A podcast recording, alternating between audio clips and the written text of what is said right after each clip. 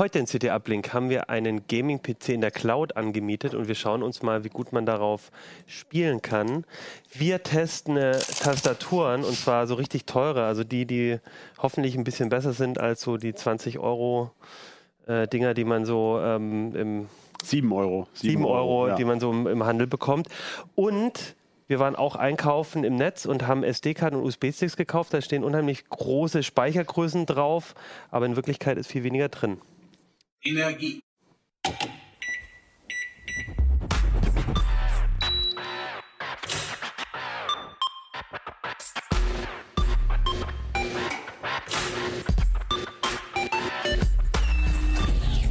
CT Uplink.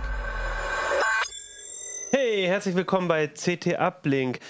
Wir haben eine neue CT hier, die ähm, uns hier entgegenlacht und haben uns drei Themen für die heutige Sendung ausgesucht, die wir heute besprechen wollen aus der aktuellen CT. Mein Name ist Achim Bartschok und mit mir dabei sind in der Sendung heute Christoph Findeck, Julius Beinecke, Jan Kino Jansen. Ja, Kino, wir haben, ähm, wir fangen mal mit dir an. Du hast Computerspiele in der Cloud gespielt? Ah, das ist nicht ganz richtig. Ich habe äh, hab auch Computerspiele in der Cloud gespielt, aber das ist ja eigentlich ein ganz normaler Windows 10 Rechner. Okay, dann erklär mir doch mal, was du gemacht hast. Also, ich habe tatsächlich auf Heise Online eine Meldung gelesen über die über den Anbieter Shadow, der äh, französische Anbieter Blade heißen die, die einen äh, Hochleistungs-Gaming-PC in der Cloud vermieten. Und ich kannte bisher äh, so, ja, so Client-Server-Anwendungen äh, bisher nur als ja, Teamviewer und VNC und so, wo ich mich dann irgendwie auf meinen Büro-PC eingeloggt habe. Und auf Deutsch gesagt war das Bild halt immer total scheiße. Also es waren dann irgendwie nur wenig Farben und es gab, es hat alles geleckt und es hat überhaupt keinen Spaß gemacht, auf diesen PCs zu arbeiten. Aber erstmal ist da natürlich viel Zeit vergangen, aber da haben diese Leute von Shadow auch viel Energie drauf verwendet, dass das wirklich richtig gut aussieht und dass das richtig Spaß macht. Und ich war dann letztendlich total positiv überrascht. Also man kriegt wirklich einen Windows 10 PC wenn man sich das erste Mal einloggt, dann lacht er einem so entgegen wie ein Komplett-PC mit Windows drauf. Also dann fragt Cortana, soll ich äh, Sprachsteuerung aktivieren und so weiter, als wenn du einen PC zum ersten Mal anmachst. Und dann kannst du deinen Steam installieren und dein, was weiß ich, Photoshop. Und dann ist das da in der Cloud und fertig. Also sprich, du hast, du könntest jetzt auch irgendwie ein ganz als Notebook äh, da stehen haben. Mhm. Du loggst dich da ein, dann wird quasi Fullscreen gemacht, wie wenn ich äh, ähm, genau, über, wie wenn ich eine virtuelle Maschine starte oder wie ich, also ich, ich sehe dann quasi, ich, ich bin dann dort auf mhm. dem Rechner eigentlich. Wir können das gleich mal zeigen. Ich okay. habe den, den, der Mac, der äh, hier auf dem Tisch steht, der ist da gerade schon. Okay, drin. das ist eigentlich ein Mac und dann bist du aber auf irgendeiner Windows 10 Maschine genau. irgendwo in was war Frank Frankreich? Franzosen? Der, also es ist eine französische Firma und die haben da auch ein Rechenzentrum, aber mir wurde gesagt, dass ähm, der Rechner, den ich benutze, steht in Amsterdam. Okay. Allerdings ist äh, komischerweise die YouTube-Empfehlungen sind trotzdem französisch und wenn ich irgendwie so gucke, wo meine IP ist, dann wird mir die auch in Frankreich angezeigt. Das sei aber ein Bug, haben die mir erzählt. Also ist auch egal, ob das Ding ja. jetzt in aber es steht halt nicht, Fall. ist nicht der Rechner, auf dem du hier ähm, Ding bist, nee. sondern in Wirklichkeit bist du am anderen. Aber von der, von der Schwupptizität, sagen wir mhm. in der CT, von, dem, von diesem Gefühl, ähm, kommt es dir fast so vor, als wäre also da, als, als wäre das nicht so versetzt. Also das merkst also ich habe auch ähm, langjährige Gamer einfach da dran gesetzt. Also da habe ich zum Beispiel einen Mac Mini benutzt von 2014 war das und habe da Far Cry 5 in voller, vollen Details gehabt und habe ihn nur gefragt, hier spiel mal, was fällt dir auf? Und dann hat er halt nur so gesagt, äh, ja, nee, läuft gut, läuft gut. Das läuft auf dem, auf dem Mac Mini. Und ich habe ihm nicht gesagt, dass es ein Cloud-PC ist und er hat es nicht gemerkt. Wenn man den Test macht, dass man Leuten sagt, hier, das ist übrigens in der Cloud, dann sagen die Leute, ja, ein bisschen merke ich das. Und äh, dann haben wir die Probe aus Exempel gemacht und hier so eine Apparatur zusammengebastelt, die zwei Mäuse gleichzeitig auslöst. Vielleicht können wir das mal in die Detailkamera halten. Die ist mehr so, ja, doch, gut. Doch, sehr gut. Ja, ja ist genau ja, richtig. Ist gut. Und das ist einfach eine Platine mit, ähm, mit einer kleinen LED. Äh, das ist hier ein aufgeflextes oder ein aufgedrücktes Relais. Und wenn man hier diese Taste drückt, dann kann man hoffentlich sehen, wie hier der, wie hier der, wie heißt so ein Relais? Das Relais schaltet. Das Relais sieht man das Schalten, weil das Problem ist ja, wenn ich einfach zwei Mäuse nehme oder wenn ich eine Maus nehme und mit einer Hochgeschwindigkeitskamera filme, wie ich den Maus, die Maustaste betätige, dann sehe ich vielleicht, wie mein Finger so ein bisschen runtergeht, aber ich kann in dem Video nicht genau erkennen, wann der Schaltzeitpunkt ist. Und deswegen haben wir dieses Ding gebaut. Es kann also zwei Mäuse, äh, zwei linke Maustasten gleichzeitig betätigen und man sieht auch so, sofort, wenn das, äh, man sieht halt in dem Hochgeschwindigkeitsvideo, wenn das Relais schaltet. Und, Und da haben wir die Latenzen gemessen und dann war ich sowieso erstmal erstaunt, dass ein norm normales Notebook mit Windows 10 ähm, 50, 60 Millisekunden Latenz sowieso schon hat. Also sozusagen Offline-Latenz. Und dass durch äh, diesen Shadow Cloud äh, oder durch die, durch die Cloud äh, da nur ja, 10 bis 20 nur dazukommen, Millisekunden. Und das finde ich eigentlich relativ wenig. Flott. Das ist echt interessant, weil ich, äh, das ist bestimmt schon ein Jahr her. Ich habe auch mal von einem, von einem, ja, doch von ungefähr einem Jahr mal ähm, ging das so ein bisschen im Netz rum. Man könnte auch in der Emma, in der hier äh, Amazon Cloud sozusagen ähm, sich einen Server, sich einen High-End-Server, äh, eine Maschine mieten und darauf spielen und hätte und ich habe es ausprobiert und fand es eigentlich eine total witzige Idee. Kost war auch ein bisschen umständlich, Ja. aber da war halt ziemlich schnell die Erfahrung. Mh, das äh, ersetzt jetzt nicht den, den, den Gaming-PC, aber so wie du es geschildert hast, vielleicht können wir uns ja auch mal angucken. Ja, wir können das mal Äh, klingt, anschauen. klingt das schon so, als, als könnte man das ja tatsächlich als Alternative nehmen, wenn man sagt, man kriegt, man hat jetzt nicht die Kohle für einen teuren Gaming-PC. Schaltet doch mal um auf den Rechner, Johannes, genau. Hier sehen wir halt ähm, den macOS Desktop, ne, hier oben. Und das ist hier mein Windows-Fenster und das mache ich jetzt mal auf Vollbild. Und dann habe ich hier tatsächlich ein ganz normales Windows laufen. Also mit. Und ihr seht, der Mauszeiger bewegt, also seht ihr natürlich nicht, das kommt ja natürlich auf mein Gefühl an, aber ihr könnt hier ganz normal äh, mit diesem Ding rumfummeln und hier läuft Far Cry 5, läuft hier schon im Hintergrund. Und ich werde da, glaube ich, gerade beschossen und ihr könnt aber sehen, Mach, mach's vielleicht nicht zu gewalttätig, sonst dürfen wir das wieder. nee, ich schieße ich schieß einfach mal nicht, genau. sondern ich Man laufe. muss es, man kann ja auch einfach einfach laufen. Ja. Ich kann ja Das mal hier diese Figuren zeigen, dass ihr mir glaubt, dass es wirklich auf Ultra, oder kann man ja auch hier einfach mal zeigen, dass das auf Ultra Details eingestellt ist. Hier äh, Ultra, Ultra, Ultra. Ach, guck mal, das, ach nee, das geht nur auf High. Okay, also das ist jedenfalls alles auf den höchsten Werten, die man machen kann. Und das läuft sehr, sehr gut. Ihr seht ja, dass das eigentlich nicht ruckelt, wenn ich hier. Wobei jetzt natürlich nicht nur auf die Latenz ankommt, sondern die Frage ist natürlich auch, ähm, ist deine äh, Anbindung auch gut Genau. genug? Aber wir können ja noch mal einmal, ach nee, ja, wir haben, ähm, genau, wir haben diese, diese Hochgeschwindigkeitsvideos, die bringen ja vielleicht auch noch nicht so viel, aber da kann man halt wirklich genau sehen, wenn man die Taste drückt, dass dann, wir haben zwei identische Rechner nebeneinander getan, dass es bei dem einen halt ein bisschen länger dauert. Naja, gut. Kann man sich das irgendwo, habt ihr das auf, auf, bei uns im Channel mit drin oder, oder Ich wollte das, du das noch? ich will das gerne nochmal, man muss Okay. da wahrscheinlich ein bisschen äh, Sachen dazu erklären, das muss ich mir nochmal mit Johannes überlegen, ob Okay. man diese Videos verwenden kann. Jetzt Okay. den Ton angeschaltet. Alles klar, aber okay, also wir glauben das jetzt mal, du hast getestet, das steht wahrscheinlich auch in der CT, wie das, wie das genau aussah. Jetzt Also trotzdem- trotzdem geht übrigens auch. Das äh, können wir noch mal, das will ich noch mal einmal kurz zeigen, weil das auch so cool ist. Können wir noch mal auf meinen Rechner hier gehen, Johannes? Da ist er. Und hier läuft jetzt gerade ähm, DaVinci Resolve. Und wie man hier sehen kann, kann ich hier wirklich problemlos schnell durch die, durch die, durch die Timeline scrubben und mir das hier angucken. Und ja, das und vor allem dann vielleicht auch konvertieren und dann Ja. ist das was viel Ja, Rechenleistung. das ist ja vor allem der Vorteil gegenüber so einem Video-Online-Streaming-Dienst, der halt nur, äh, Quatsch, äh, Gaming-Streaming-Dienst, der halt nur Genau. Spiele kann. es Den gibt viele kann man halt Dienste wie flexibel benutzen. Genau, wie PlayStation Now, die äh, bestimmte Spiele anbieten und ich sehe gar nicht, auf was für einer Plattform das läuft, sondern mir wird einfach nur das Spiel entgegengestreamt und auf dem Ding kann ich halt machen, was ich will. Ich habe 256 Gigabyte SSD-Platz, ich habe, ähm, das Ding ist fett angebunden, das ist auch total geil, das hängt also an so einer äh, Gigabit-Leitung, äh, da kannst du dann äh, dein 40 Gigabyte Spiel in wenigen Minuten oder so runterladen, also das ist wirklich Aber es kostet cool. halt auch mehr als so ein Game-Streaming-Dienst, ne? Ich, zu den, ich will jetzt erstmal nur die positiven Ach Sachen. so, okay.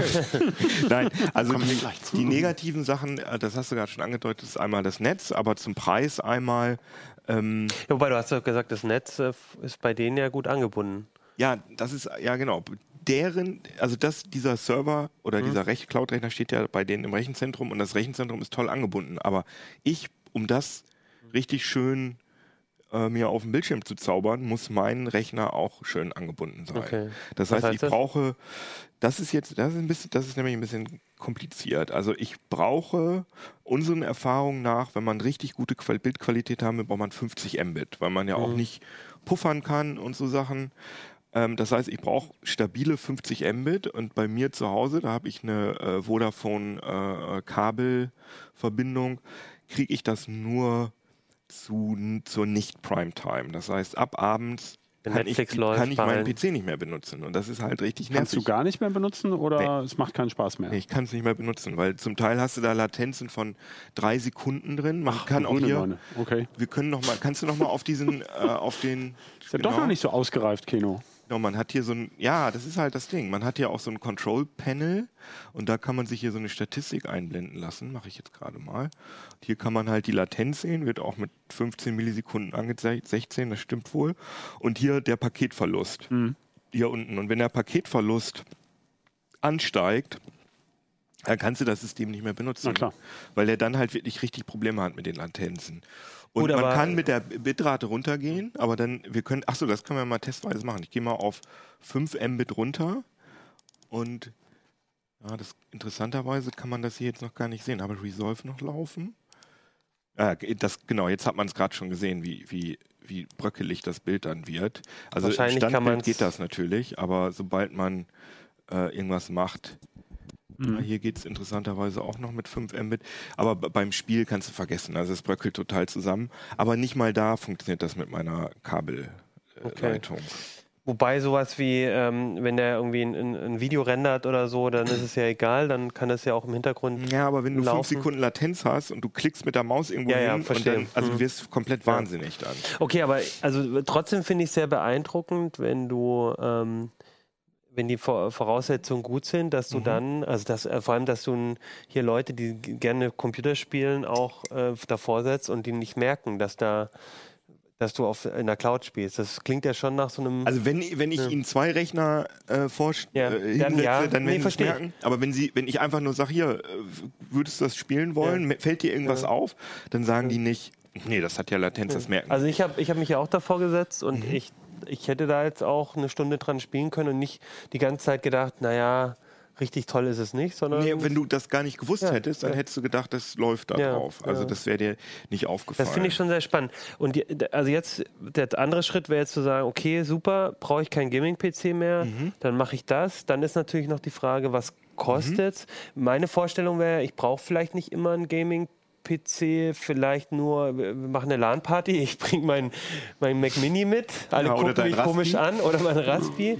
Wobei, Ra- ja, ja, Raspi bin ich ist gespannt. auch Aber kein gutes Beispiel, weil es Aber- gibt nur einen Ubuntu-Client ähm, und der, den haben wir hier, äh, den haben auch die Linux-Freaks hier nicht zum Laufen gekriegt. Der aber, läuft nicht. ne, Aber es bring, meinen, einen bring, Android-Client. bring meinen ganz alten äh, Rechner mit, alle sagen, und dann habe ich nachher die, die beste Power. Wobei der. genau, äh, kannst auch dein Handy benutzen. LAN-Party und dann Cloud-PC ist wieder, glaube ich, dann wieder ein bisschen blöd. Aber also grundsätzlich.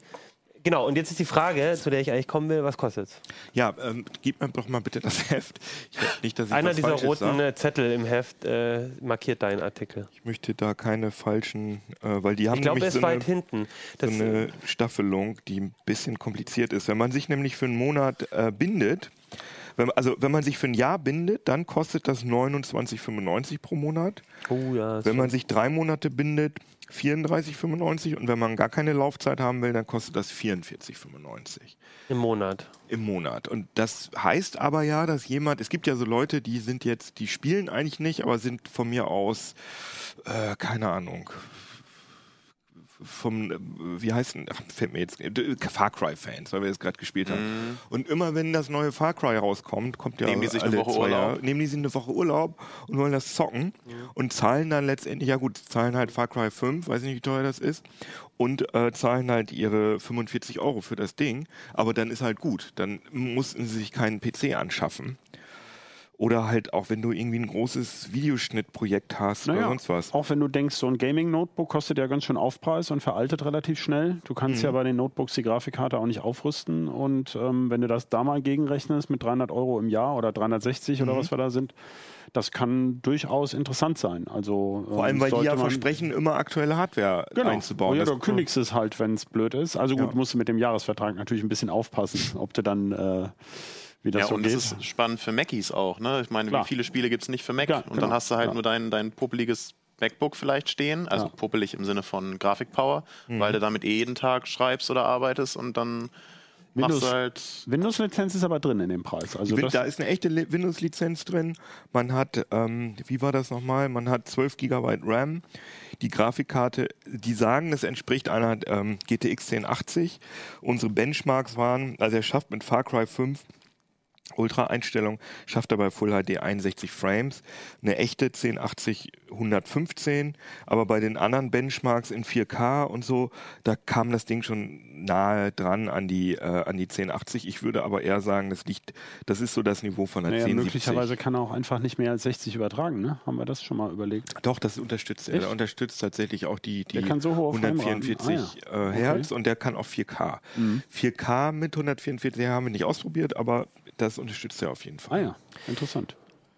Gibt es denn auch so Tagespässe oder so? Das finde ich ja nochmal interessant. So, ne? Man möchte irgendwas mal ein Spiel ausprobieren. Ja, irgendwas. genau, zum Testen. Also ich habe jetzt, weil ähm, ich da auch äh, total neu drin bin in dem Thema, habe ich mich jetzt erstmal nur mit Blade Shadow äh, Mhm. beschäftigt. Es gibt aber noch andere ähm, Anbieter wie Liquid Sky oder so und ähm, äh, Paper Space, Parsec, das ist, so heißt das, die bieten äh, Stundenpreise an. Zum, die kosten dann irgendwie 55 US-Cent pro Stunde oder so. Ich glaube aber, also das haben jedenfalls meine Vorrecherchen ergeben, dass es keinen anderen Dienst gibt, wo man wirklich so einen schnellen Rechner kriegt. Okay. Die anderen sind alle so ein bisschen lahmer. Ähm, Müssen wir vielleicht einfach nochmal auch so mal uns Ich noch mal bleib da. irgendwann angucken, Ich den bleib da vergleichen, dran. weil Achim lädt zur LAN-Party und dann wird mal geguckt, jeder auf einem anderen. ja, mit der LAN-Party bin ich mir jetzt gar nicht so Das sicher, heißt ob jetzt das Cloud geht. Party. Cloud-Party, wir gehen auf die Cloud-Party. Aber wie gesagt, cool ist, das kannst du halt auch, es gibt einen Android-Client, das kannst du auch auf dem Handy machen. Und da ist, das ist meiner Meinung nach heutzutage das größte Problem, dass du das de facto mit dem WLAN nicht benutzen kannst. Du brauchst also eine verkabelte. Ja. Ähm, also wir haben, ich habe jetzt gerade hier, hier im Studio ging das ganz gut mit dem 5 Gigahertz WLAN. Oben bei uns in den Redaktionsräumen und bei mir zu Hause habe ich es nicht einmal so hingekriegt, dass es vernünftig lief. Es gab immer totale Ruckler und Also ein- 50 Mbit ist ja auch schon eine Hausnummer. die Du kannst, stabil also wir, wir haben ne? in den Artikel geschrieben, ab 30 Mbit macht es Spaß. Ja. Also du kannst Okay. auf 30 Mbit runtergehen, aber beim WLAN waren da eher, äh, waren die Ja. Latenzen eher das Problem. Aber Ähm, ist ja auch klar, wenn du äh, irgendwie die Auflösung äh, mit, mit so einer ähm, Framerate da irgendwie durchs Netz schickst, ich meine, das ist halt. Ja, du brauchst halt vor allem stabil, ne? Ja. Also das, äh, weil du ja nicht puffern Der eine kannst. Bei, Netflix, bei Netflix hast du deine, Ja, ich weiß nicht, wie 10, Klar, 20 Sekunden klar. Puffer. Die lassen erstmal was reinlaufen und dann. Das heißt, es Logisch. ist völlig egal, aber da muss es ja, Ja. Echtzeit sein. Das heißt, du siehst jede, jede Lastspitze im Netz oder jede, Ja, wie, nennt sich das, aus. jedes Mit Problem. 5G wird das dann mit den Mobilnetzen Ja, der nächsten Also das wird tatsächlich interessant, glaube ich. Mhm. Ja, weil da geht es ja um Latenzen auch, ne? Klar. Glaubt ihr denn, das ist so? Ähm, also ich habe da, ich habe da, ich weiß noch, ich habe da mal Uni auch schon mal drüber was geschrieben und, und mir das so überlegt, dass das vielleicht dann die Zukunft ist. War auch so, so ein, weiß ich, der, der 16-jährige äh, Junge oder Mädel, die halt auch gern zockt und vielleicht auch nicht die, das Geld bekommt, um sich einen großen äh, Rechner zu kaufen oder ich meine, oder jeder andere auch. Ne? Das ist ja eine super coole Sache und für die Firmen ist auch super interessant. Die haben damit gleich das Problem, also die Spieleindustrie hat damit auch gleich das Problem von Kopierschutz und so gelöst, wenn es dann vielleicht Spiele nur noch so gibt. Ist das vielleicht kannst ja auch? Spiele machen, die auf echten Computern gar nicht mehr laufen. genau, du kannst ja ja. sozusagen irgendwelche krassen Server bauen, wo bestimmte Spiele drauf laufen.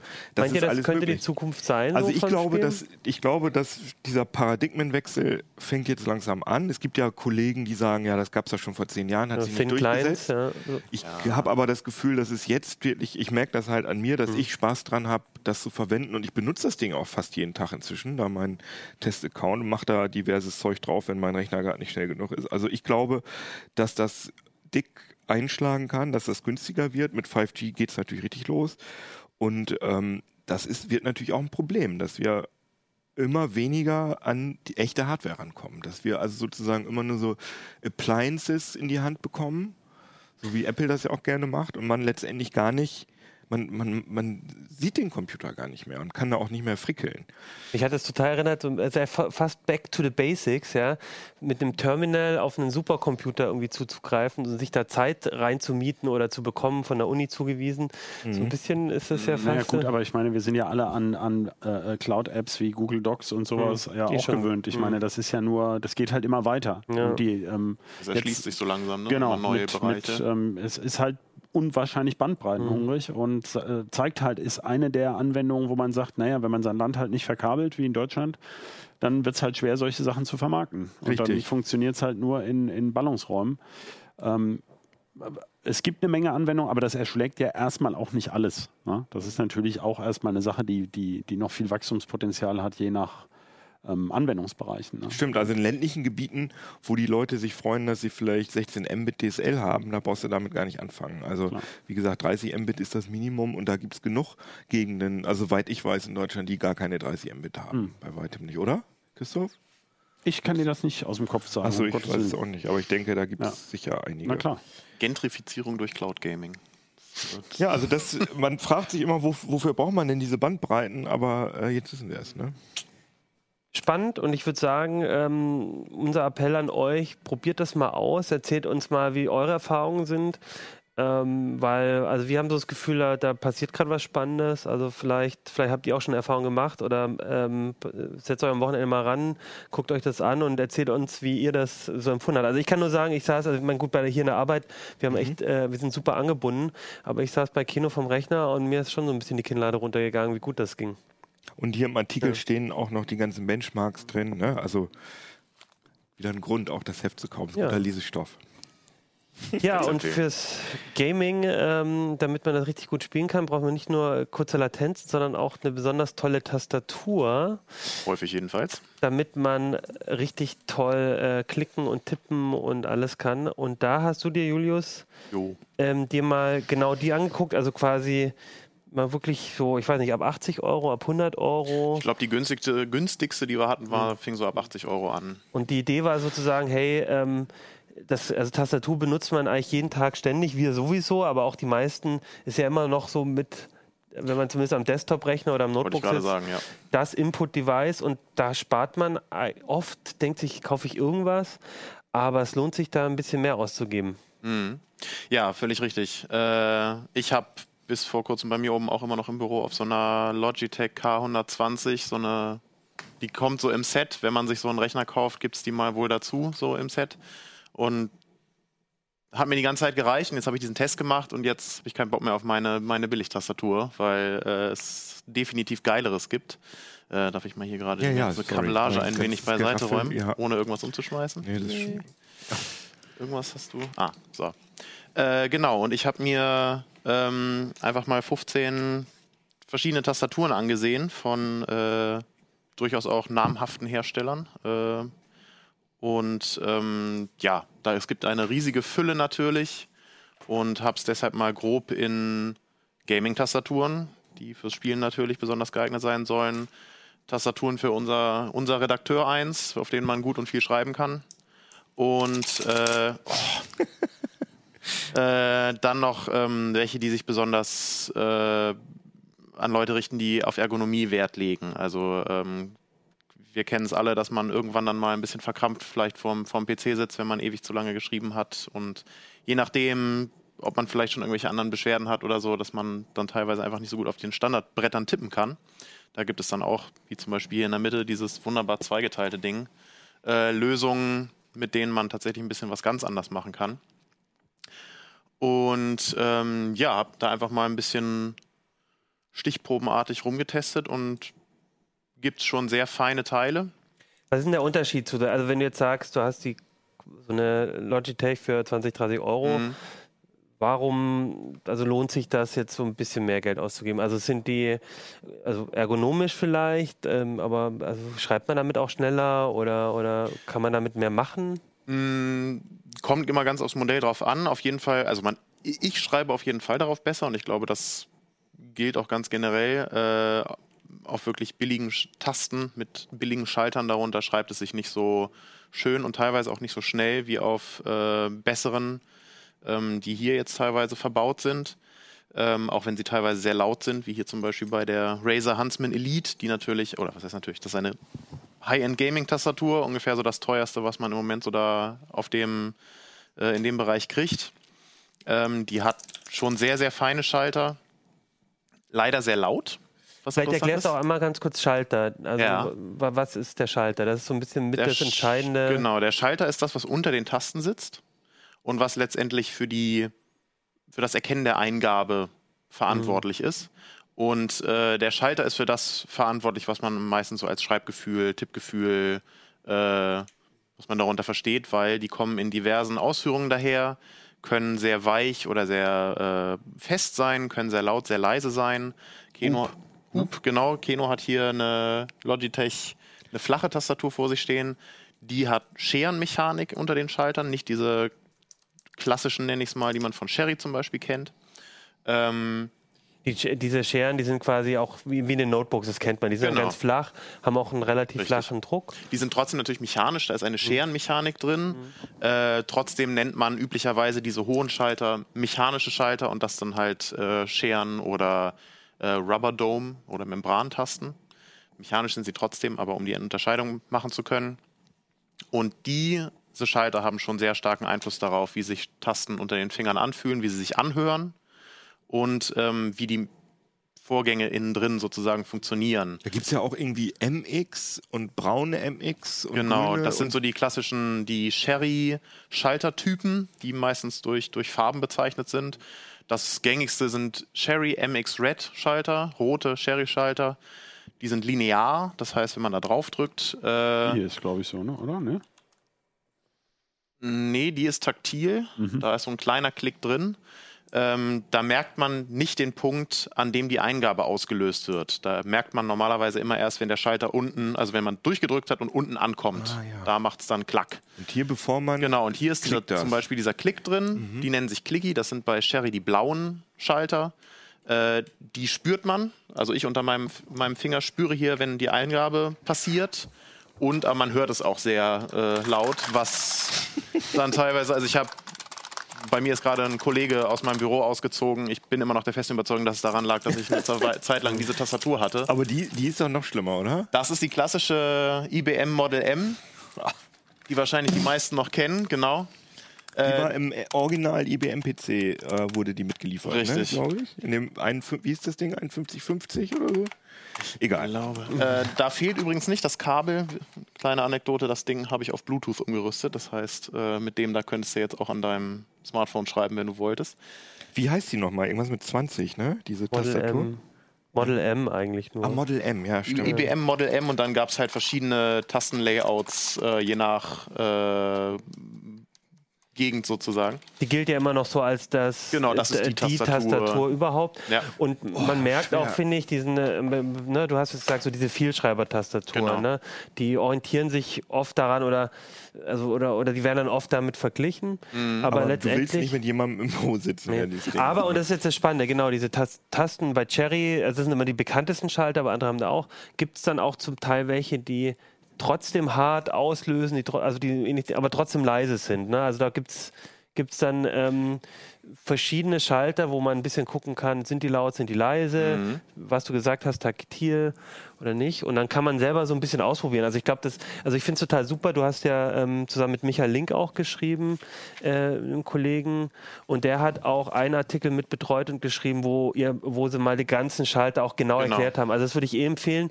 Du hast den Test gemacht, genau. davor gibt es einfach nochmal, wird nochmal ganz genau erklärt, wie funktioniert eigentlich so eine Tastatur, was sind da so die verschiedenen Schalter.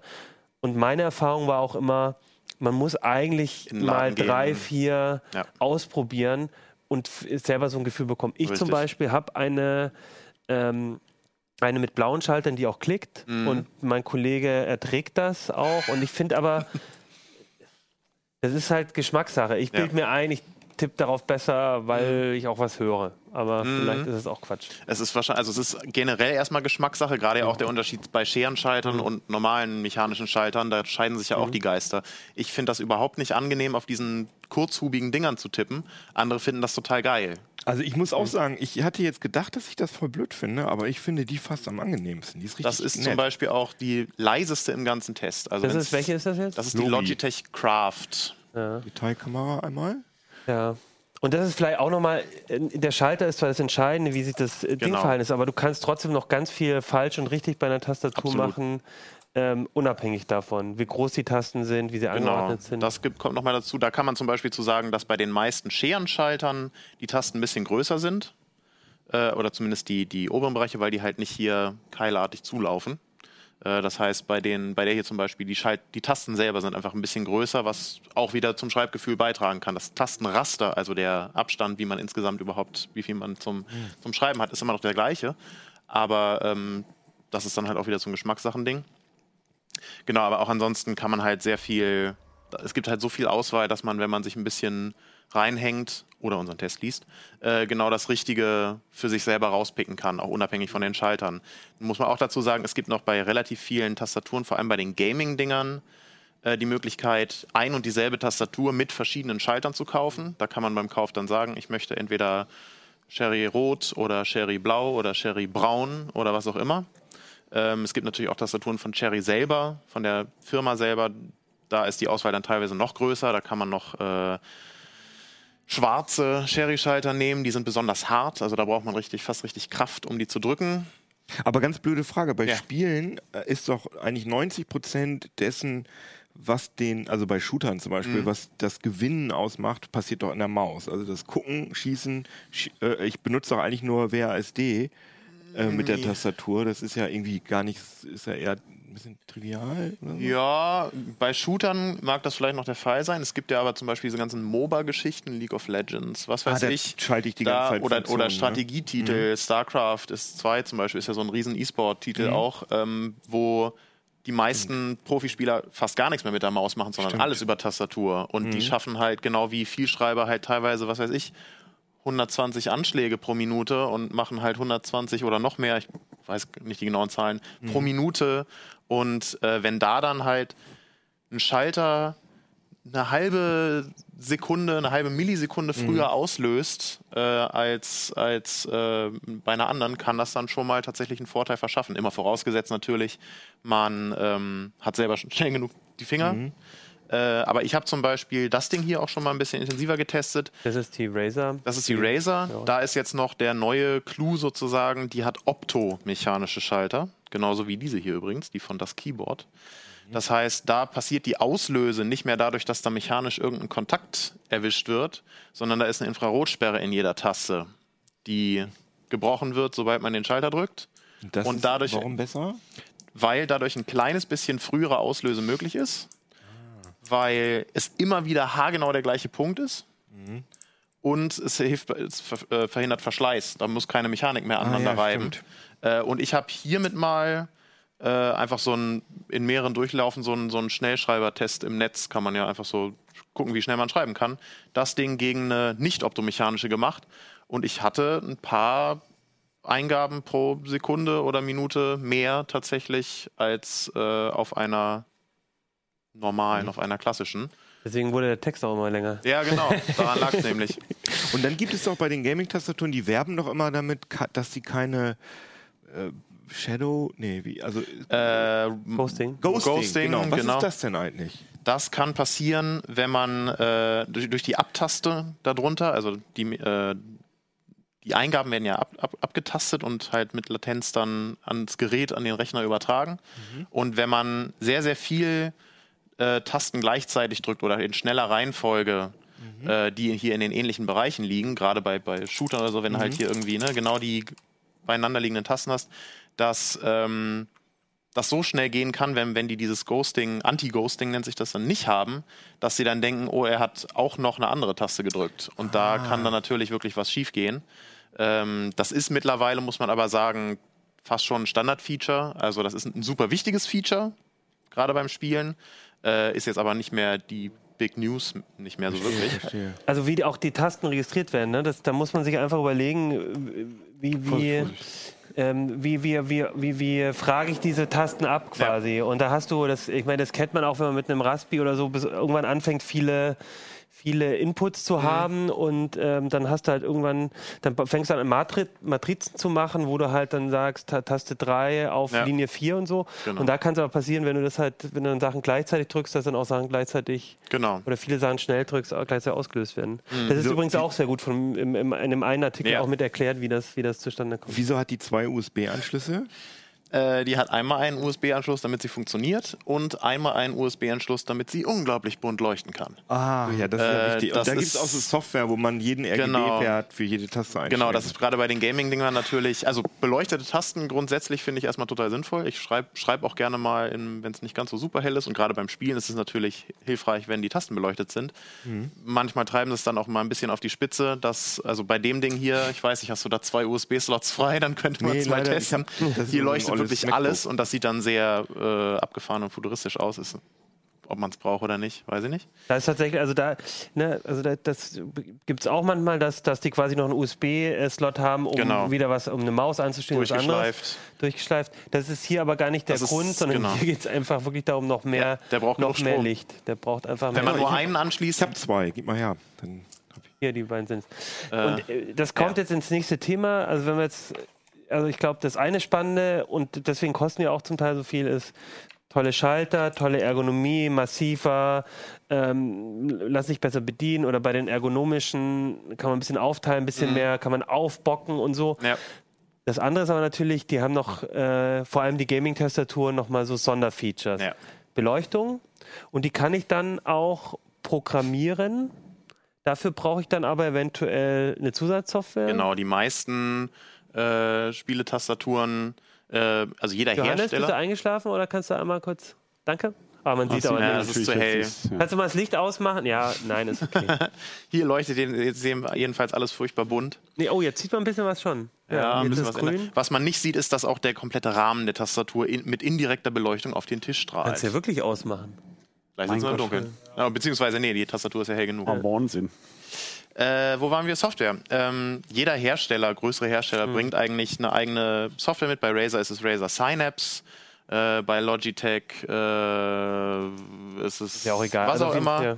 Ähm, genau, die meisten bringen ihre eigene Software irgendwie mit, ähm, wo man dann einerseits die Beleuchtung ganz toll verändern kann. Äh, bei Spieletastaturen kann es aber auch sinnvoll sein, man kann halt die ganzen Tasten einzeln belegen, man kann Makros definieren, was bei einigen Spielen tatsächlich sinnvoll sein kann, solche Geschichten. Na, funktioniert da was? Ja, ja da funktioniert also ich kann jetzt was. sogar meinen also mein Shadow-PC über, über die Cloud mit der voll beleuchteten Razer-Tastatur. Ah. Technik, was wir damit mal alles machen können. Ja.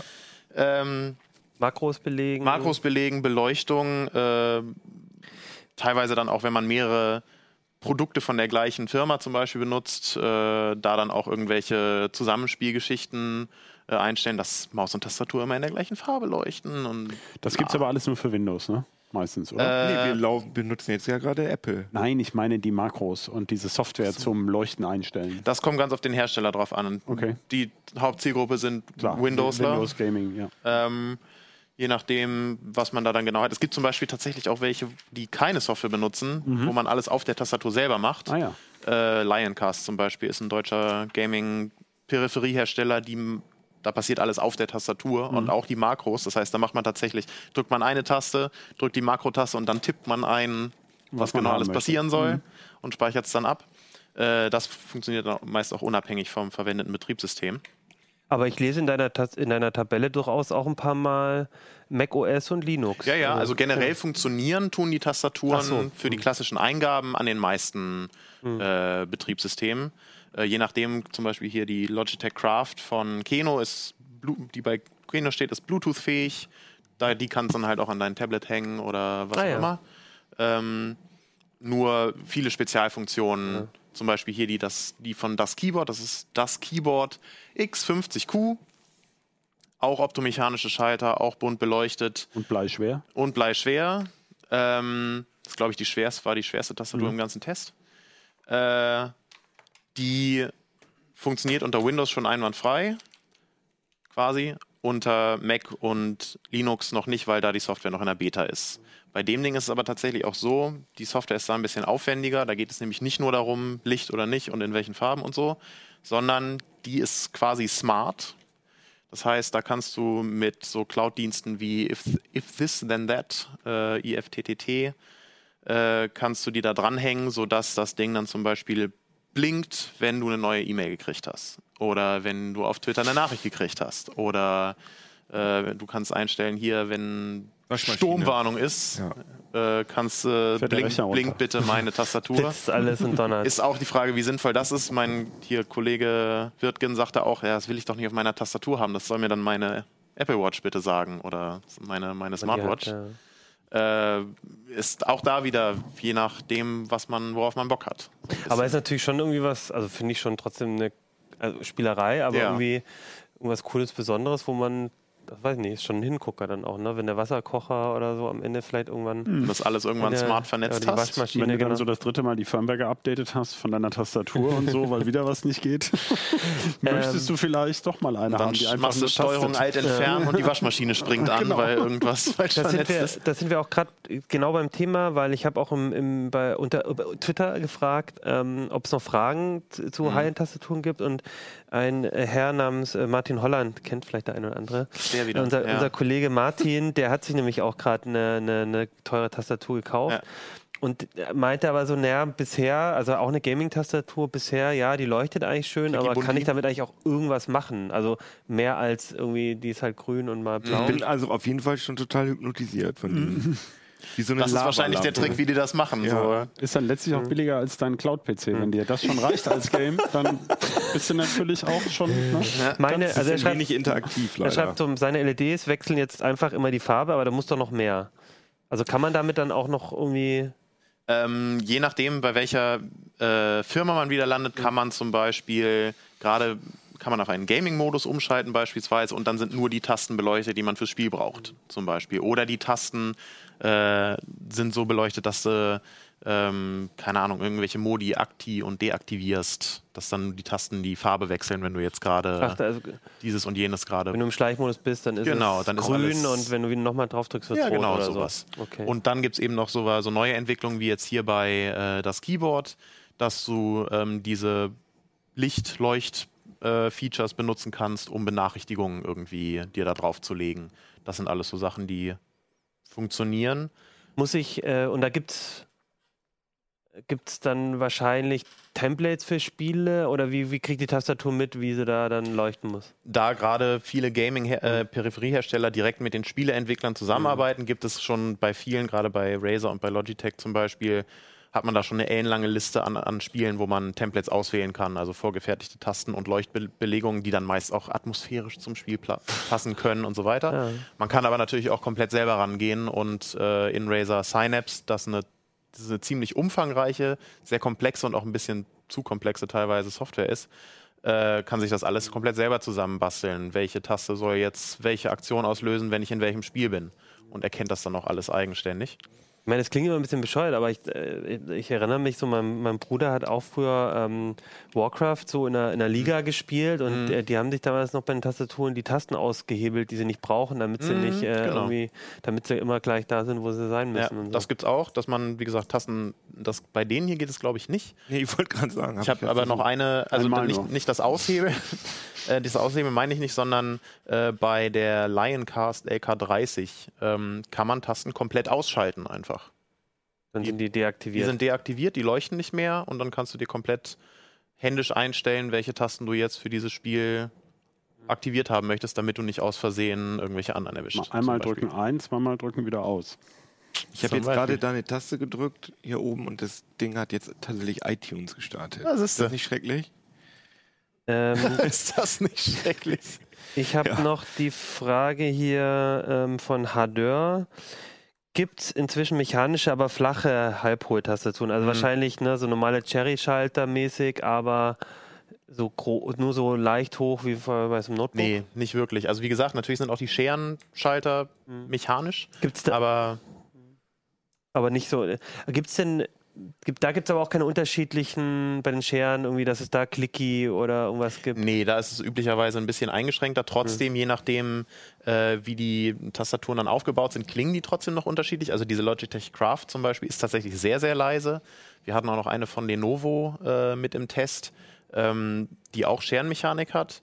Die wenn man darauf getippt hat, klang das die ganze Zeit, als wenn jemand schmatzt, mhm. weil die, die ja. Scherenmechanik darunter so am Klickern war, dass es mhm. die ganze Zeit so. Oh ja, das kenne ich auch, das ist mhm. fürchterlich. Ja. So, ein, so ein Schmatzgeräusch machte.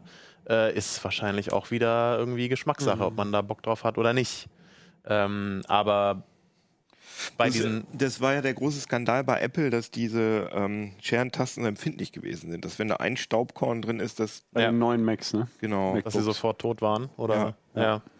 ja. Also das ist, kann man das verallgemeinern bei Scheren-Tastaturen, dass, das, dass die sehr staub- und drecksempfindlich sind? Oder ist das jetzt nur spezifisch mm. bei diesen? Verallgemeinern würde ich das, glaube ich, nicht wollen. Ähm, es ist natürlich Tatsache, dass man gerade, weil man hier viel leichter, also bei den mhm. mechanischen Schaltern, bei den klassischen, viel leichter an die Mechanik auch ja, rankommt, stimmt. dass man da dann, also man kann hier den kompletten Schalter einfach abrupfen und wenn da dann irgendwo Dreck drunter ist, dann kannst du es halt soweit sauber machen. Mhm. Das kannst du bei den Scherentasten üblicherweise nicht. Kollege Link hat es bei der Lenovo-Tastatur einmal gemacht, hat die mal aufgehebelt. Die sind aber nicht dafür gemacht, also die, das sollte man eigentlich nicht. Ähm, Ach, bei mir hat es auch mal eine Notebook-Tastatur von sich aus gemacht, dass ja, die Taste gedacht hat, die ver verziehen sich dann irgendwann auch mal von alleine. Geht dann Aber mal Notebook-Tasten sind Tastaturen ist ja nochmal ein ganz hm. separates Thema. Ja, das, das führt dann ja, ein bisschen. Das stimmt. Aber die Mechanik ist halt eine ähnliche. So. Eine, eine letzte Frage hier noch mhm. von äh, Clumitree, ähm, die ich auch ganz spannend finde. Meine Erfahrung mit High-End-Tastaturen, umso teurer die Tastatur, umso schlechter komme ich damit zurecht. ist es auch so deine Erfahrung, dass eigentlich bei diesen teuren Tastaturen dann irgendwann so viele Funktionen drin sind, sonst was, dass man eigentlich fast ein Handbuch wieder für die Tastatur braucht, was ja eigentlich genau nicht sein soll? Oder gab es da auch Positivbeispiele? Ähm, also man kann natürlich sehr, sehr viel Geld für sehr, sehr viel Clicky-Bunti-Features mit äh, abgefahrener Software und Zusatzschaltern und was weiß ich, so wie zum Beispiel bei der Razer hier ausgeben. Äh, klar, wenn man das nicht braucht, dann sollte man sich so eine teure, also dann lohnt sich so eine teure Tastatur nicht wirklich. Äh, es gibt aber natürlich auch äh, Tastaturen, wo ein relativ hoher Preis dann schlichtweg durch die Robustheit, durch die mhm. Haltbarkeit, mhm. durch tatsächlich auch praktische Features, zum Beispiel, ich finde so einen durchgeschleiften USB-Slot an der Tastatur mindestens einen großartig. Mhm. Weil ich habe immer irgendeinen, keine Ahnung, einen Bluetooth-Empfänger oder einen USB-Stick, den ich mal kurz an meinen Rechner hängen will. Und dann, und ich habe bei mir jetzt zum Beispiel keinen USB-Hub irgendwie auf dem, auf dem Tisch stehen, dann will ich nicht immer unter meinen Schreibtisch Ist aber nur klettern. USB 2, was sie durchschleifen, oder? Gibt es auch welche mit USB 3? Äh, die ersten schleifen auch schon USB 3 ah, ja. durch, okay. aber äh, Standard ist USB 2. Mhm aber halt einfach mal um so eine Kla naja, klar. Mal ja, ja. So Oder die, so die, nächste Tastatur mit dem anderen Verhalten auch noch dahinter zu stecken. Ja, genau. ähm, das ist zum Beispiel so ein Feature, finde ich total praktisch.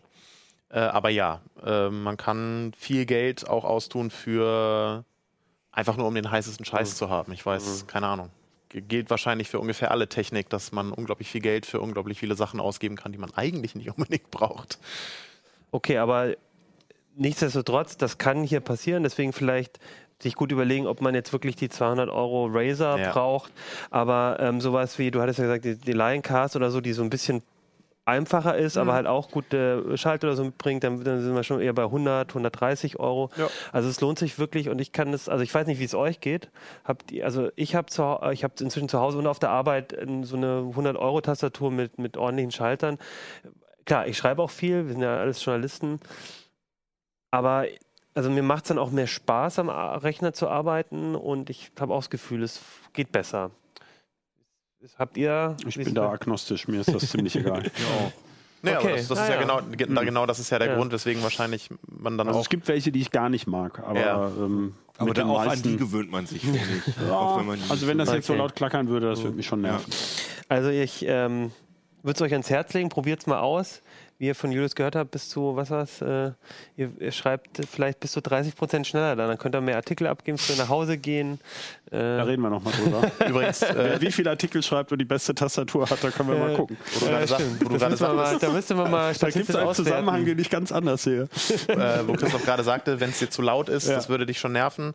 Äh, wir haben die ganzen Tastaturen auch mit ins Soundlabor genommen und da mal von einem Mikrofon Standardtext abgetippt und die ganzen äh, Sounddateien liegen auch online bei uns zum Downloaden und Anhören bereit. Wow. Das also cool. das, äh, mhm. wie gesagt, im Idealfall, wenn man sich eine neue Tastatur kauft und wenn man wirklich ein bisschen picky ist, gehst du in den Laden und probierst sie mindestens einmal ja. aus. Oder wenn du sie halt dir bestellst, dann schickst du sie halt vielleicht wieder zurück.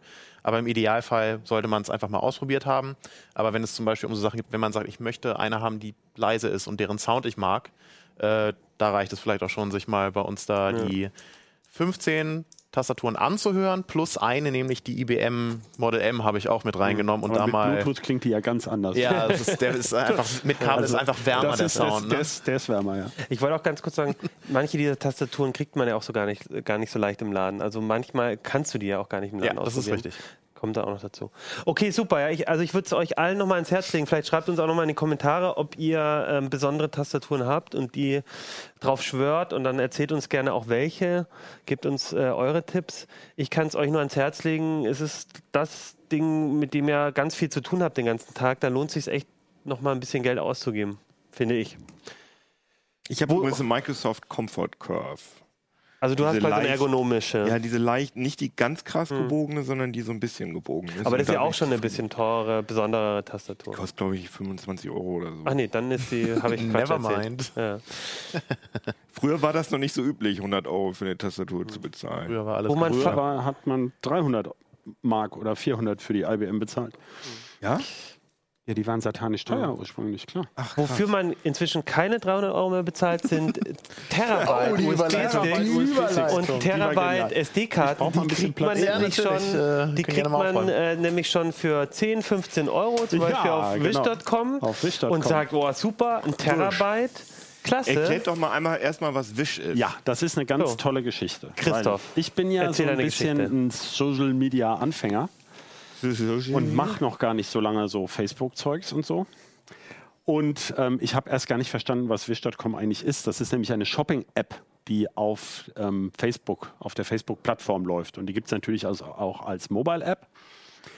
Und was das Tolle daran war, ich ähm, habe, wenn man den ganzen Tag vom Rechner sitzt, zwölf Stunden lang und immer im Web rumgurkt, dann übersieht man ja Werbung schon automatisch. Also ich brauche eigentlich keinen Adblocker mehr. Ich, ich nehme Werbung gar nicht mehr wahr. Ja. Weil ich ja weiß, ich weiß ungefähr, wie die Seiten aussehen. Und irgendwann fiel mir auf, da ist ja eine komische Werbung bei Facebook. Und was ich toll finde, fand, und deswegen, ich habe mich köstlich amüsiert während des ganzen Tests, dass der Facebook-Algorithmus wirklich so super funktioniert, weil wenn jemand Bescheid weiß über gefälschte Flash-Speichermedien, da gibt es ja nicht so viele Leute, die sich damit beschäftigen, dann sind es ist bestimmt die CT-Redaktion und speziell ich habe ja nun mehrere Artikel schon darüber geschrieben und genau mir hat Wish.com ans Herz gelegt, mal einen 2 Terabyte USB-Stick bei Ihnen einzukaufen. Das wäre doch eine super Idee. Weil das, Hintergrund, du hast schon ein paar Artikel immer genau. mal wieder bei Amazon oder so genau. auf diese ja, Fälschung. Äh, äh, äh, vor allem AliExpress, also oder, einen ja, chinesischen ja. Händler. Und jetzt kriegst kriegst du sogar und krieg noch die also die Werbung von Wish.com. Hier, toll, 2 Terabyte für nur 7 Euro. Wish.com, einmal als Erklärung, das ist halt ein... ein ich habe doch gesagt, eine Shopping-App. Ja, eine Shopping-App, aber der Unique Selling Point ist, dass es halt ultra billig ist, ne? Ja, natürlich. Und äh, da komme ich jetzt drauf. Okay, also, sorry. Der Witz ist, die werben immer damit, hast du ein bisschen Zeit. Das habe ich immer gar nicht verstanden. Mhm. Und der Trick ist, jetzt können wir mal hier auf die zweite Kamera gehen, ähm, Johannes. Nee, auf die, auf Detail. die äh, Detailkamera. Die, die, die genau. sechs, die sechs, die, die sieben. Sechs, genau. Nee, also hier sieht man jetzt, dann kriegst du, wenn du da bestellst, Wish.com ist nämlich genau wie der Amazon Marketplace, Marktplatz und nicht wie Amazon, ist nur eine Shopping-Plattform. Das ist kein Händler. Mhm. Das heißt, du schließt da einen Kaufvertrag mit einem Händler, der in China sitzt. Und wenn du dir dann so einen USB-Stick gekauft hast, dann kommt hier so ein Tütchen, was ich gerade hochgehalten habe hier. Das ist also ähm, das kann man jetzt nicht sehen. Also hier kriegt man nicht heraus, wer eigentlich der Absender ist, sofern man kein Chinesisch kann. Und ähm, da ist auch nichts drin gewesen zum Teil, außer wirklich nur das Produkt. Und natürlich ist es auch, wie, wie oft übrig, üblich, falsch deklariert. Es steht ein geringerer Warenwert drauf, dass es nämlich wunderschön durch den Zoll geht. Hat auch bei uns gut geklappt. Also es kam alles in der entsprechenden Zeit an. Und wir haben natürlich ein bisschen ausgesucht, welche Produkte wir bestellen. Äh, natürlich immer die teuersten, äh, Quatsch, die mit der größten Kapazität zum niedrigsten Preis. Also von diesen angeblichen 1 Gigabyte Speicherkarten, oh, ich sehe gerade, die hat schon einen Riss hier. Ähm, da sollen gleich zwei Stück 15 Euro kosten, also ein Terabyte sollen die haben. Und ja, und der entscheidende Punkt an der ganzen Geschichte ist, jemand, der diesen Markt ein bisschen beobachtet, was ja meine Aufgabe ist und Lutzens, dem ist sofort klar, dass es gefälscht sein muss, weil eine 1 Terabyte Micro-SD-Karte, die gibt es bisher überhaupt nicht. Die größten, die es jetzt geben soll, sind 512 Gigabyte, wobei groß natürlich toll gesagt ist. Also die Dinger haben ja so einen Quadratzentimeter Fläche, also sie sind immer gleich groß. Und ähm, Deswegen ist das auch so leicht zu enttarnen, wenn man das weiß, weil es passen schlichtweg gar nicht von der aktuellen Chip-Generation so viele Chips hinein, dass man ein Terabyte einbauen könnte. Es gibt nur ganz wenige Hersteller, die überhaupt eben bisher ein halbes Terabyte da reinkriegen. Ich finde ja auch sehr äh, charmant, wie, äh, dass die Extreme Pro heißt. Genau. Diese SD-Karte, die so diese Sandisk, auch dieses weiß-rot genau, ganz genau. So. Das ist, hier steht dann zwar ganz winzig Kimsnot drauf. Ja. Wo steht da? Hier ganz, oh, hier ja. ganz oben winzig klein, aber es ist halt, es sieht halt aus wie, wie, es soll halt nach Sandisk aussehen. Mhm. Und es gibt noch viel mehr, also das haben wir im, in der CT auch ein bisschen erklärt. Wie, wie kriegt man das eigentlich raus? Genau, die wollte ich gerade auch mal zeigen. Das also ist ja auch geil, dass auf der Speicherkarte genau. PN, PN, PNY draufsteht, ja, aber auf der Verpackung zu. Hier auf der Verpackung, das kann man jetzt nicht sehen, steht nicht High Speed, sondern Hich Speed. Hich Speed und Hich Performance. Also die sind so krass schlecht gefälscht. Und äh, Johannes, du kannst jetzt mal den ersten Einblender machen von der PNY-Karte. Die ist hier vom genau. Oh, die herrlich. heißt PNY Pro Elite, soll das heißen. Es steht aber Pro Alte drauf. ja, also äh, in der Eile des, des Fälschungsgeschäfts. Ja, oder vielleicht meinst du es vielleicht mit Absicht? Ich kann es mir nicht vorstellen, weil ich glaube nicht, dass sich die Leute große Gedanken um Markenschutz machen. Wobei, Fun Fact, ne, sowas, ähm, wenn man da dreimal drüber liest und Natürlich. das andere Wort im Kopf hat, merkt man auch nicht. Also Natürlich. Der Kollege Urs Mansmann hat letztens, äh, was war es? Äh, ich glaube, DSL, ähm, DSL irgendwas DLS geschrieben und es hat keiner gemerkt, ich was mit einem Wort war. AMD Opetron, äh, der Opteron heißt, immer wieder reingetippt in jedem Text. das ist klar, genau. kann ich verstehen. Also vielleicht ist es ja sogar mit Absicht. Ich würde den Fälschern trotzdem raten, ein bisschen mehr Sorgfalt walten zu lassen. Ähm, ich wollte noch mal sagen, warum das überhaupt so ein Problem ist. Man könnte ja sagen, ja gut, dann sind die Karten halt gefälscht, da habe ich sieben Euro bezahlt. Ähm, ich wollte noch mal kurz erklären, wie es funktioniert. Ähm, kannst du den zweiten Einblender noch mal machen? das zweite. Also hier sieht man die Rückseite von dieser einen Karte und da steht eine, da steht eine ganz normale Produktbezeichnung drauf. Das heißt, sie werden eingekauft, diese Kärtchen. Und in dieser Produktbezeichnung, das war halt der Brüller, steht 31. an einer Stelle 32G. 32G. Und deswegen hat es uns auch nicht gewundert, dass es bei 29,1 Gigabyte die ersten Schreibfehler auftraten, weil das ist halt eine 32 Gigabyte Karte, bei der die Firmware des Controllers gefälscht wird. Die sagt dem Betriebssystem dann, ich habe ein Terabyte oder zwei, also was du willst eigentlich. Mhm. Das heißt, der, der, also du, du, steckst sie nicht ein und sagst, oh, ich bin betrogen worden, sondern erstmal steht da, da auch steht, ein Terabyte. Ja. Äh, eben 1, oder in diesem Fall 976 Gigabyte oder sowas. Und das Betriebssystem denkt auch, es könne die schreiben. Das Betriebssystem schreibt auch tatsächlich 976 Gigabyte da drauf. Und stottert. Nee, da passiert nichts. Ach so. Die Daten sind einfach weg, die du zuletzt geschrieben hast. Und deswegen sind die Dinger auch so gefährlich, weil wenn man die in seine Kamera steckt, sind alle Fotos hinter 29 Gigabyte eben weg. Und ähm, äh, auch, man kann auch seine Musiksammlung super drauf kopieren, halt nur die ersten Titel anhören. Dabei, es ist noch nicht mal klar, dass es unbedingt die ersten sind. Also diese Fälschungen funktionieren unterschiedlich, aber die beschreiben eben immer wieder dieselben Blöcke und äh, zum Teil überschreiben sie auch wieder von Anfang an. Das haben wir uns jetzt hier im Detail gar nicht mehr angeguckt. Ähm, hier ist nur klar, die waren alle gefälscht oder sowieso gleich ab Werk defekt. Also ähm, ich habe natürlich extra große rausgesucht. Und ähm, ich habe aber auch dann mal diese ähm, Kimsnot, also diese Pseudo-Sandisk, ähm, die hat 256 Gigabyte. Das gibt es sehr wohl. Ja, das kriegt man zurzeit so ab, äh, nein, das waren glaube ich 128 Gigabyte für 24 Euro. Also die würde wahrscheinlich sowas zwischen 25 und 50 Euro normalerweise kosten. Und hier kriegst du sie halt für 15 beispielsweise.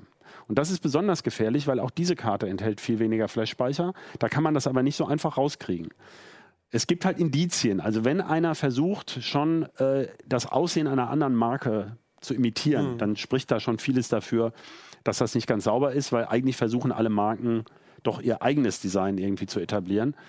Und ähm, prüfen kann man es eben mit dem H2 Test W, also mit dieser Windows-Software von unserem Ex-Kollegen Harald Bögerholz. Damit schreibt man die einmal voll und das kann leider sehr lange dauern. H2 Test W. H2 Test W ist im Heise Download immer noch äh, oft die Nummer 1, dann manchmal die Nummer 2. Ja, ähm, international anerkannte Software. International ne? anerkannte Software, genau. Und ähm, äh, da, da merkt man das. Also man kann zum Beispiel erst sagen, bitte teste doch mal die ersten 60 Gigabyte das dauert dann vielleicht nur so zwei, drei Stunden und dann merkt man meistens schon, dann färbt sich das Fenster da rot Äh, und dann weiß man schon, oha, und dann kann man es vielleicht nochmal volllaufen lassen, also ganz durchlaufen lassen oder nochmal einem anderen Rechner. Also man kann da ziemlich sicher sein, ähm, dass man eine Fälschung erwischt hat. Für alle, die von euch, die ein CT-Abo haben, äh, die können einfach reingucken. Auf Seite 64 hast du nämlich nochmal einen Zweiseiter gemacht, ja. um zu erklären, wie man das testet.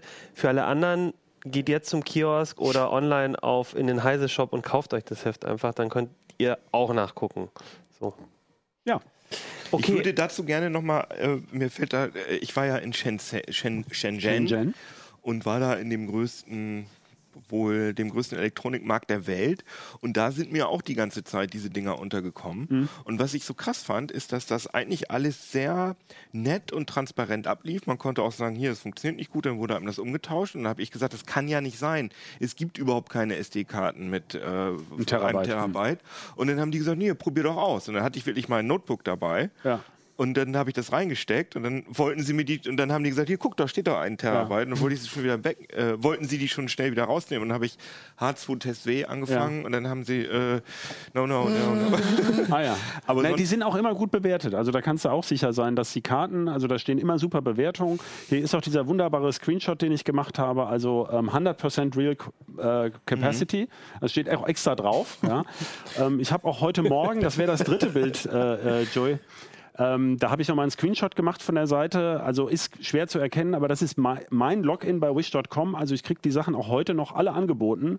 Die Firma ist auch nicht zu erreichen, also nur über support at wish.com. Ich habe dann gesagt, ich, wir sind von der Presse und wie sie denn sicherstellen, dass da keine Fälschungen gehandelt werden. Also man muss nochmal sagen, wish.com sieht sich ja nicht als Händler mhm. mit den Pflichten eines Händlers, sondern als Plattform, die Deals zustande bringt. Und an die Händler kommst du aber gar nicht dran, weil du, man halt kein Chinesisch kann und die heißen auf der Webseite auch oft anders als auf dem Aufkleber. Und diese Päckchen, die kommen auch aus einem Zentrallager oft von Wish.